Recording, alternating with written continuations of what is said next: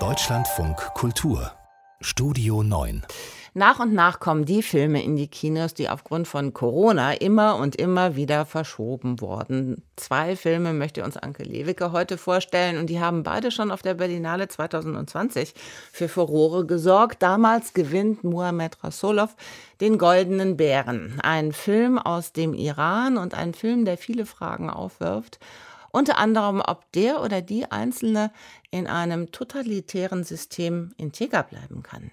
من فکر میکنم یک حکومت توتالیتر ich glaube, ein totalitäres System braucht auch viele Menschen, um zu überleben. Und wichtig dabei ist, dass die Menschen vergessen oder nicht spüren, dass auch ihr Handeln in dem Ganzen eine Rolle spielt. Und die Frage, der ich auch nachgehe, ist, wie so ein System funktionieren kann, obwohl es so viele Menschen gibt, die eigentlich im Widerspruch zu diesem System sind. So, der Regisseur hier in Deutschland von Kultur und heute kommt sein ausgezeichneter Film, wie gesagt, in die Kinos. Anke Liewicke weiß mehr. Schönen guten Morgen. Guten Morgen. Integer bleiben in einem totalitären Regime, das klingt nach einer ziemlichen Zumutung und nach einem dann doch sehr abstrakten Thema, oder?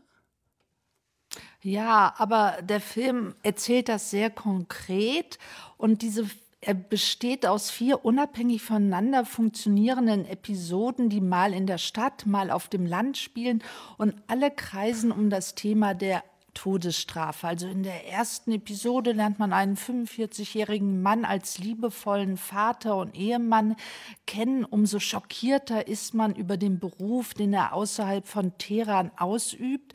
Und der Satz, den er einmal seiner Frau sagt, um sie, um sie zu beruhigen, ach, der Bankangestellte macht doch nur seine Arbeit, bekommt dann nochmal eine andere Bedeutung. Und als Zuschauerin fragt man sich, gibt es nicht so etwas wie eine Eigenverantwortung? Und zwei andere Episoden kreisen um junge Soldaten.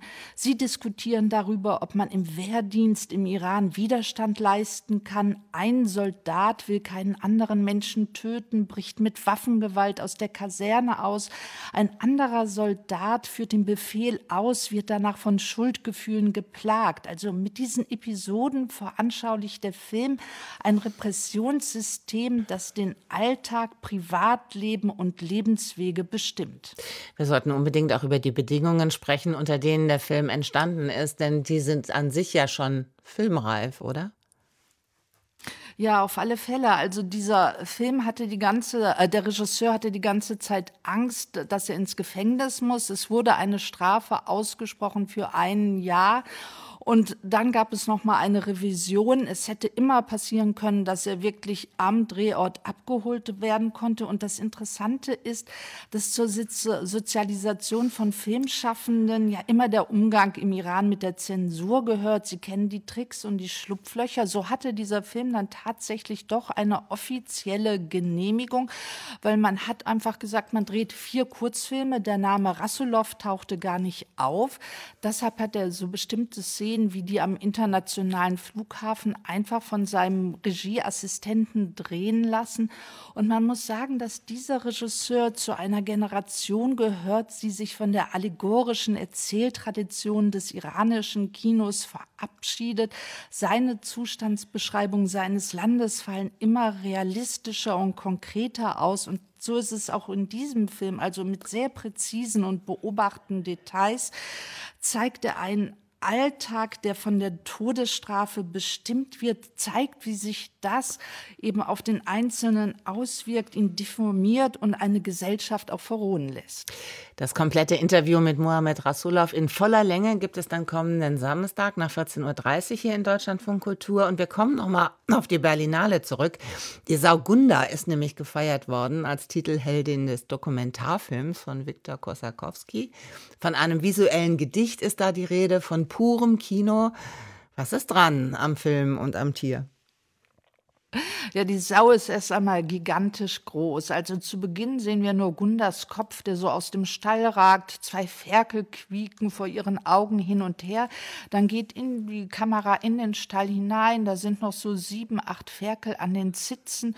Und in einer Ecke nimmt man noch ein weiteres wahr, das noch vom Fruchtwasser ganz feucht ist. Und dieses Ferkelchen versucht dann auch an die Zitzen zu kommen. Aber so ein Schweinshinterläufer ist aus Ferkelperspektive schon ein gigantischer Berg. Und Gunda ist alles andere als ein klassischer Tierfilm. Es gibt keine erklärenden Kommentare, keine Vermenschlichung. Und er ist in einem sehr schönen, kontrastreichen Schwarz-Weiß fotografiert. Das gibt dem Film so etwas Überhöhtes, auch Abstraktes. Es entsteht so ein Gedanken raus. Also zu Beginn legt man noch menschliches Maß an, hat Mitleid mit dem Huhn, das nur einen Fuß hat. Aber weil der Film immer auf Augenhöhe der Tiere bleibt, bekommen sie so auf einmal eine sehr beeindruckende Kreatürlichkeit. Dann gibt es eine Großaufnahme von dem Hühnerfuß und der hat dann plötzlich etwas Dinosaurierhaftes. Und wenn so ein altes Rindviech plötzlich mal wieder aufsteht, macht es das mit einer schönen Eleganz. Also der Film ist voller überraschender neuer Eindrücke aus der Tierwelt. Ausführender Produzent des Films ist Joachim Phoenix und er lebt schon seit langem vegan. Verändert dieser Film unser Verhältnis zum Schwein und zum Fleisch? Ja, schon so ein bisschen. Also der Film hat nichts Didaktisches, Aufklärerisches, aber wenn man einfach mal diese Ferkel und Gunda so aus nächster Nähe gesehen hat, die Borsten, die weichen Rüssel, dann diese immer speckiger werdenden Ferkel, das verändert schon unseren Blick, wenn man dann mal in den Supermarkt diese vollgepackten Billigfleischprodukte sieht. Also das hat der Film, das bewirkt er. Also man kann sagen, äh, dass dieser Film Lebewesen zeigt mit der Betonung auf Wesen. Anke Lewecke mit den Filmen der Woche hier in Deutschlandfunk Kultur.